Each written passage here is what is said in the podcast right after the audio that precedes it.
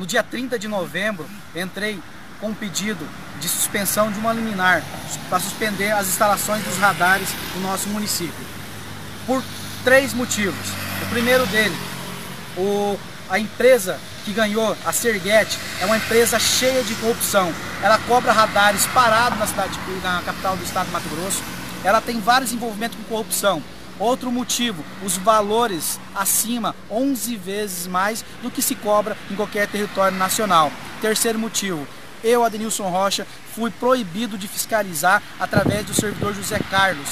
Com todos esses motivos, entrei no pedido de liminar. De hoje, dia 17, às 16 horas, o juiz, o magistrado Mirko, nos concedeu essa liminar. Então, população de Sinop, está suspensa esse pregão, esse edital. A prefeita tem que parar nesse exato momento, acatando a decisão do juiz Mirko. Espero que a partir de agora a prefeita municipal tome ciência que não é o momento certo para fazer isso. Precisamos sim de um, de um trânsito seguro e mais moderno, mas não com esses valores, não da forma que está sendo colocada. A gente não pode mais aceitar isso.